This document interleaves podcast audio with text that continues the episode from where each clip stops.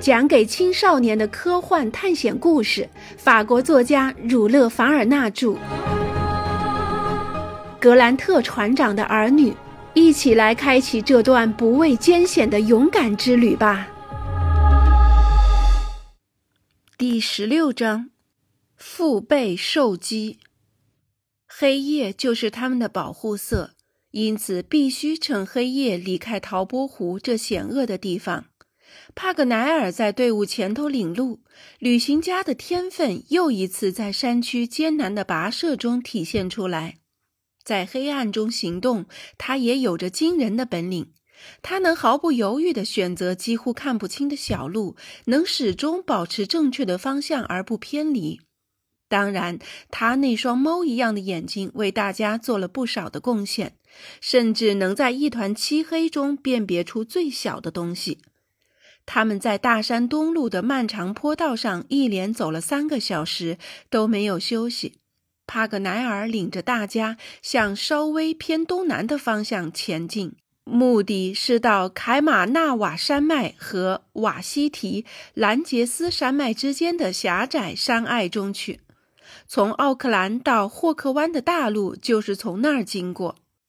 一跨过山隘，他觉得他们还是不能走大路，要利用连绵不断的大山掩护自己，穿过无人居住的地区，然后再沿海岸前行。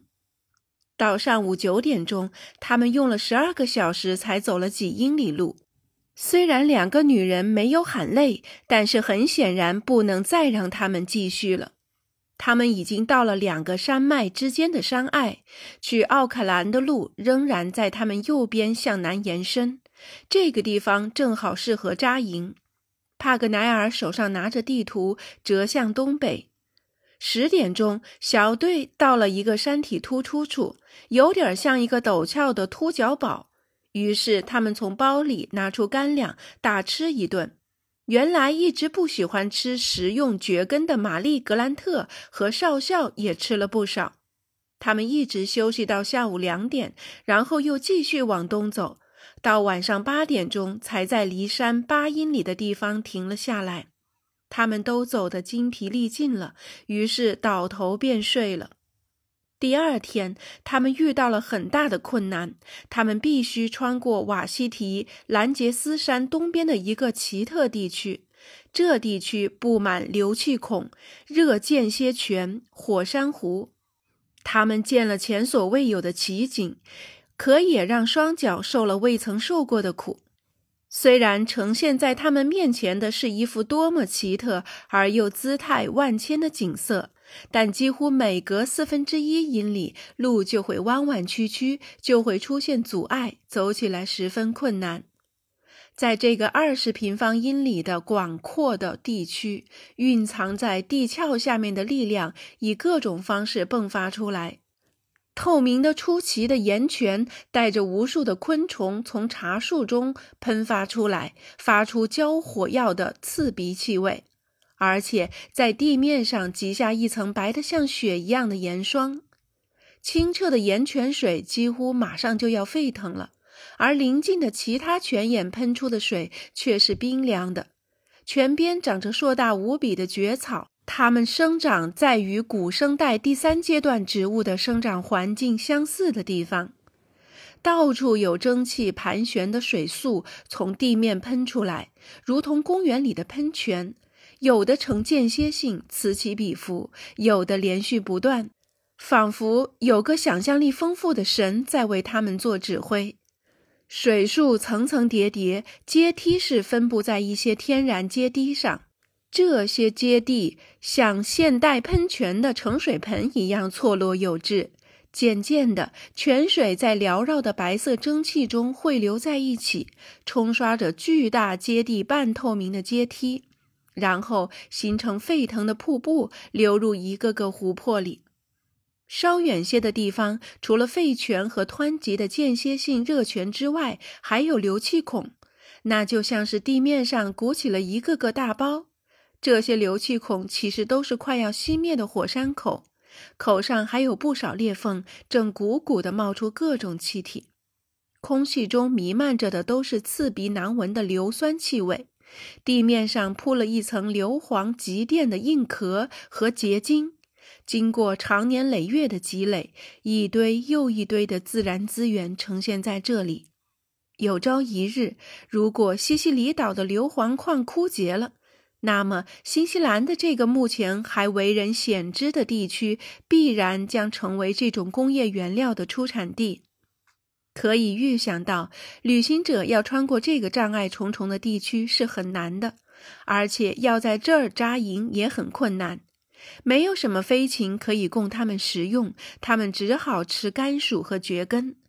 这种清淡的食物根本没有办法使他们迅速补充消耗的体力，所以个个都想赶快走出这个荒凉艰苦的地段。然而，他们至少还得穿行四天才能走完这个充满苦难的地区，直到二月二十三日。格雷纳凡勋爵的小队才离芒阿纳姆山五十英里的一座无名山脚下扎营。在帕格奈尔的地图上能找到这座山，但却没有名字。眼前伸展着布满小树丛的平原，远处的地平线上大片森林也隐隐约约地显现。还好，这片未被开垦的土地并没有人类居住。到目前为止，他们没有遇到过一个土人。这天，麦克纳布鲁斯和罗伯特打到了三只几尾鸟，做了一道大菜，这成了他们长时间以来的第一顿美餐。没几分钟，美味的鸟儿从嘴到爪子都被一扫而光。在吃土豆和甘薯做的饭后甜点时，帕格奈尔建议把这座高三千英尺、山顶耸入云霄的无名山命名为格雷纳凡勋爵山。大家高兴地接受了这个建议。于是他细心地在他的地图上标上了这位苏格兰爵士的名字。余下的旅途相当的单调而乏味。从湖区到太平洋沿岸，只有两三件比较重要的事值得讲一下。他们在树林里和莽原上走了整整一天。约翰根据太阳和星星确定他们行走的方向。天气也相当好，既不热也没有下雨。然而，历经艰辛的他们已愈来愈累，再也没法加速了。他们真恨不得赶快到达传教士的居住点。他们仍然交谈着，不是聊天，而是在策划着他们的下一步行动。小队成员两个一组，三个一群。当然，这不是由感情的亲密程度形成的，而是根据他们现在的想法自动形成的。格雷纳凡勋爵总是自己一个人。队伍离太平洋海岸越来越近，他也越来越思念他的船和船员们。他忘记了在抵达奥克兰之前还有遇到危险的可能，而那些被杀害的水手组成的可怕图像却在脑海中挥之不去。大家不再谈格兰特船长，既然再也不能为他做什么，还谈他干什么呢？只有在他女儿和约翰·孟格尔的交谈中，不时会出现船长的名字。约翰对玛丽没再提及他在圣屋最后一夜对他说的话。他是个细心的人，不愿把别人在极端绝望的情况下说的话太放在心上。每当他谈起哈瑞·格兰特时，他都在心底暗下决心，以后还要回来寻找老船长。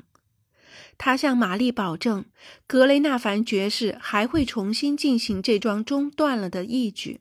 他是有根据的，那个文件的真实性是毫无疑问的。格兰特船长一定还活在某个地方，因此，就算天涯海角，他们也要找到他。玛丽对此感到非常高兴。同样的想法让他们紧紧地联系在一起，同一个希望使他们的心灵融合在一起。格雷纳凡夫人也常参与他们的谈话。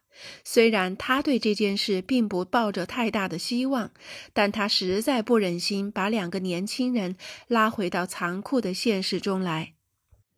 在这段时间里，麦克纳布鲁斯、威尔逊、罗伯特和穆拉蒂常常到离伙伴不太远的地方去打猎，而且有了不小的收获。帕克奈尔则总是裹着那条剑麻披风，在一边沉思着，谁也不知道他在想什么。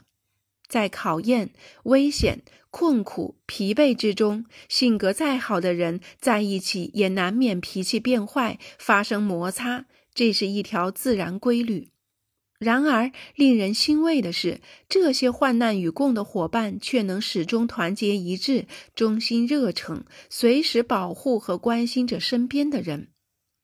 二月二十五日，一条河挡住了他们的去路。从帕格奈尔的地图上看，这应该是怀卡里河，河水并不太深，他们便涉水过河。接下来的两天里，他们穿过一片接一片连绵不断、杂草丛生的莽原。陶波湖到海岸之间的路程大概已经走了一半。幸运的是，他们没有遇到什么麻烦，有的只是无尽的疲劳。这时，眼前无边的大森林使他们想起了澳大利亚的丛林，只不过这儿的树是贝壳杉，不是桉树。虽然这四个月里，他们已欣赏过太多奇妙的事物，没有观赏的兴致了，但是看到这些完全可以与加利福尼亚的巨山和黎巴嫩的雪松相媲美的贝壳山，格雷纳凡勋爵和他的伙伴们还是不禁赞叹不已。这些贝壳山在植物学上称为断纹冷杉，树的主干可达一百英尺高。然后才开始分出枝杈。这种树总是三棵一丛，五棵一簇，所以树木不是由一棵一棵的树组成，而是由不计其数的树群组成。每棵树群在二百英尺的高空中伸展它们的枝叶，如同一把把巨大的绿伞撑在这片土地上。